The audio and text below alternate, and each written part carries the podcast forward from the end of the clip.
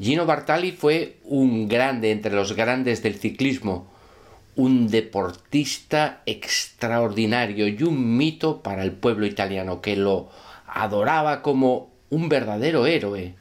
Vencedor del Giro de Italia en siete ocasiones, del Tour de Francia, ganador de cinco campeonatos nacionales, de unas cuantas clásicas, en fin, Bartali era un magnífico escalador, un corredor duro y tenaz, un líder generoso con su equipo, un ser humano excepcionalmente valiente, que se jugó la vida durante los días más duros de la guerra para salvar a 800 judíos del exterminio.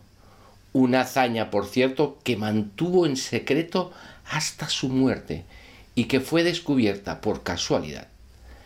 Esta acción generosa de entrega total a una causa aún a riesgo de su propia vida entraba ya en el ADN de Bartali desde muy temprana edad.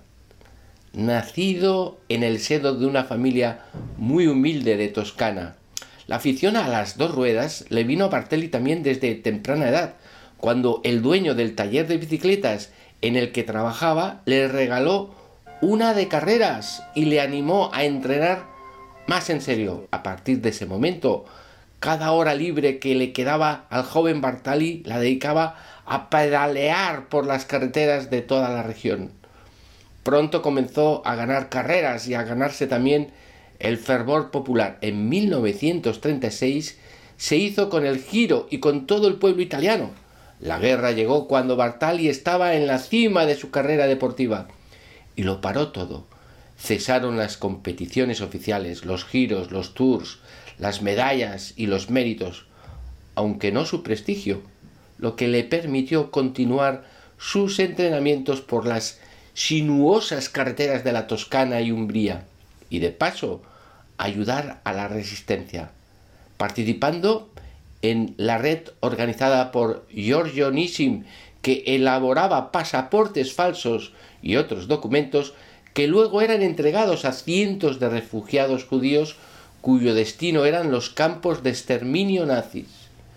Ocultos en el cuadro de su bicicleta o bajo un sillín, Bartali aprovechaba los entrenamientos para llevar mensajes, pasaportes y salvoconductos desde Florencia a los monasterios y conventos de diferentes ciudades que la red de Nisim, en connivencia con los obispos, utilizaba como tapadera para ocultar a los fugitivos. En más de cuarenta ocasiones recorrió la ruta que unía Florencia con Asís, trayectos de doscientos kilómetros por carreteras minadas de explosivos y de patrullas nazis. Pero no siempre eran papeles lo que transportaba, a veces también personas. En 1943 fue él mismo quien dejó a salvo a un grupo de judíos al otro lado de los Alpes, en la neutral Suiza. Pedaleó durante largos kilómetros empujando sin desmayo un vagón repleto de personas ocultas en un compartimiento secreto. A las patrullas que se cruzaban en su camino simplemente les decía que era parte de su entrenamiento. A su hijo, Andrea, tampoco le daba mayores explicaciones. Le dijo, uno hace estas cosas y ya está. En su arriesgada misión a lo largo de dos, años, 1943-1944, Bartali ayudó a salvar de una muerte segura a más de 800 personas.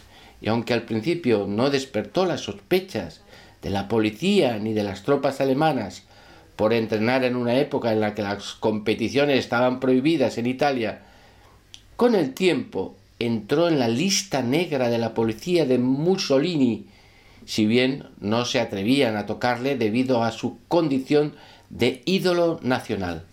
Los propios soldados italianos le saludaban efusivamente cuando se cruzaban en su camino. Y para que no hubiera dudas de quién se trataba, llevaba escrito su nombre bien visible a su espalda. Al finalizar la guerra, muerto Mussolini y rescatado el país de los alemanes, Bartali continuó con su carrera deportiva como si nada hubiera sucedido. A nadie desveló su condición de correo secreto de la resistencia. a nadie mencionó su gesta salvadora, a nadie reveló su acto de heroica generosidad más allá del valor. Él seguía hablando con las piernas, que era lo suyo. En 1946 ganó el Giro y dos años después el Tour, a la edad de 34 años. Los miles de kilómetros recorridos en su falso entrenamiento resultaron ser el mejor entrenamiento real para mantener en pleno auge su poderío sobre las dos ruedas, especialmente en las etapas de montaña, en las que era invencible.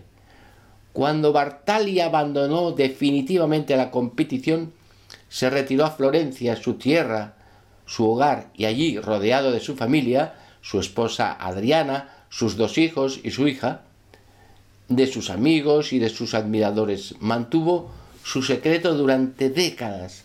El pueblo italiano admiraba de él sus míticas batallas sobre la bicicleta. Murió, en el año 2000, a los 86 años, de un ataque al corazón, y su secreto murió con él. El Comité Olímpico Italiano estableció dos días de duelo en todos los eventos deportivos. Romano Prodi, presidente de la Comisión Europea, lo definió como un símbolo del más noble espíritu deportivo.